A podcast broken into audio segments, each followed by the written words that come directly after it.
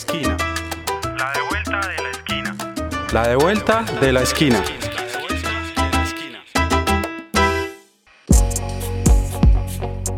Actualmente Colombia cuenta con el programa de alimentación escolar PAE que tiene como principal propósito contribuir con la permanencia de los estudiantes en el sistema escolar público del país, proporcionándoles un suplemento alimentario en cada jornada con los aportes calóricos y nutricionales, acorde con la edad de cada niño, niña y adolescente beneficiario. Se trata de un programa estatal que tuvo sus primeros orígenes en los años 40 y que paulatinamente ha venido creciendo. En 1969, con la creación del Instituto Colombiano de Bienestar Familiar, se decidió que esta institución se encargaría de su manejo y en 2013 el gobierno del expresidente Juan Manuel Santos lo trasladó para el Ministerio de Educación, entidad que hoy en día continúa con su administración. En la de vuelta conversamos con Juan Carlos Martínez Martín, director general de la Unidad de Alimentos para Aprender UAPA, organismo rector a nivel nacional del PAE.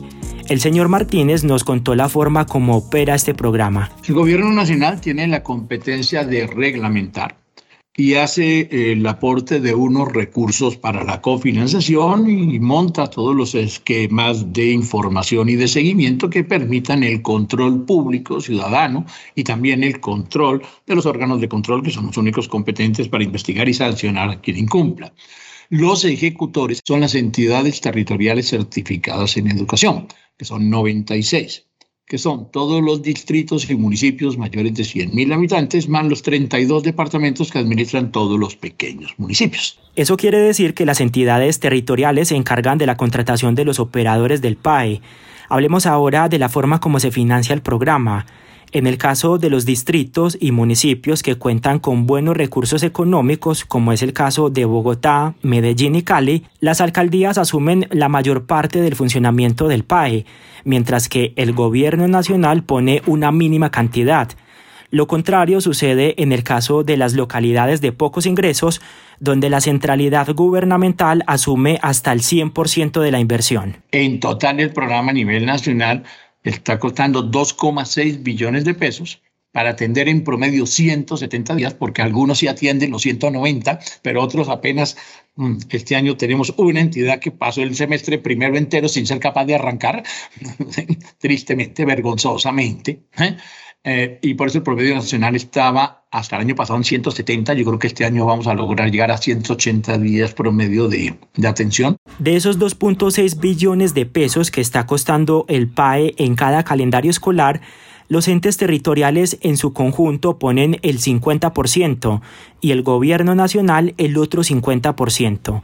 El número de beneficiarios a final de 2021 se acercó a los 5.850.000.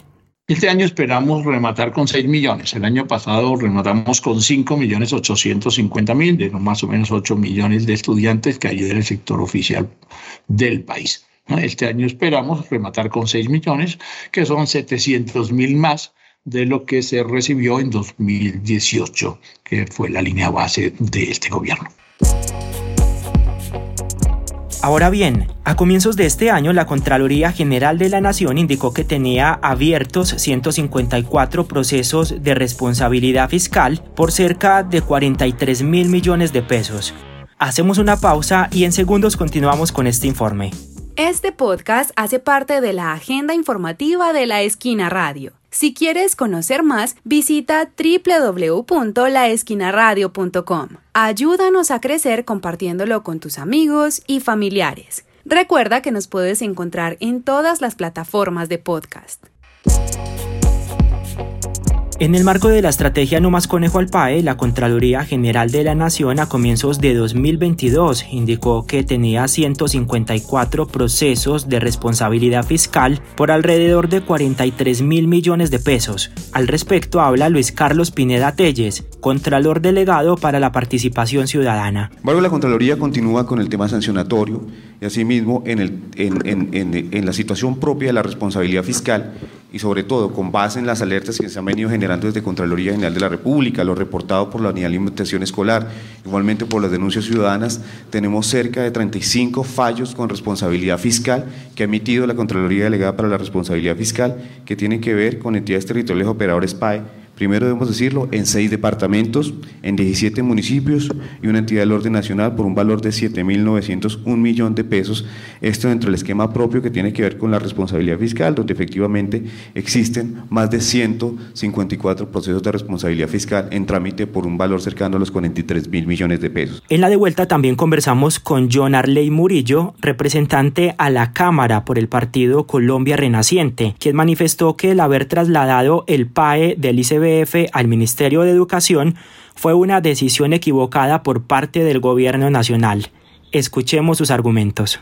La gran conclusión es que el Estado colombiano se, equivocó, en primer lugar, al trasladar el PAE del ICBF al Ministerio de Educación, porque esa ha sido de las peores decisiones que ha tomado el Estado a nivel de política pública en los últimos años. Obviamente, y eso ha generado en los últimos años, pues todos los casos que conocemos de corrupción tan amplia alrededor del programa. Hoy, al estar ejecutado el PAE por muchas alcaldías y gobernaciones, unas muy contadas lo hacen bien, pero uno lo que observa, principalmente las noticias que se convierte el PAE, la comida de los niños en moneda de cambio de favores políticos y eso es muy, muy grave, muy complicado. La ministra de Educación María Victoria Angulo señaló que recientemente en el país se aprobó una normativa que fortalece el control social al programa de alimentación escolar tenemos el reporte. Todos los ciudadanos lo pueden ver semana por semana.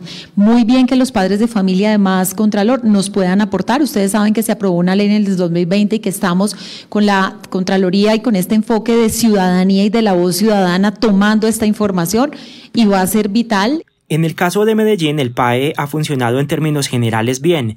Incluso recientemente la ciudad sirvió para la realización de un proyecto piloto que busca optimizar el funcionamiento del programa. Escuchemos a Juan David Vasco, director técnico del equipo de seguridad alimentaria de Medellín. Frente a los principales indicadores que tenemos es lo que te mencionaba ahorita y es que nosotros tenemos una cobertura de 220 mil escolares. Esto quiere decir que estamos llegando entre un 70 y un 75% del total de la población de, eh, de escolares del, distrito de Medellín pero tenemos una cobertura en el 100% de los establecimientos educativos y sus sedes.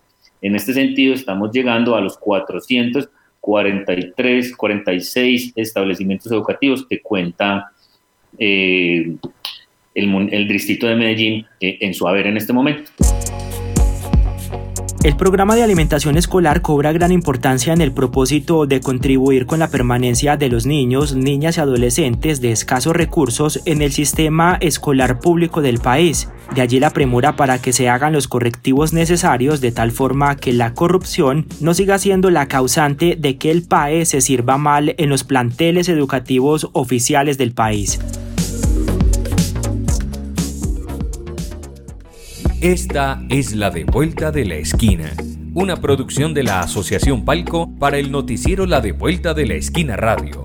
Consulta nuestra agenda informativa de la semana en www.laesquinaradio.com.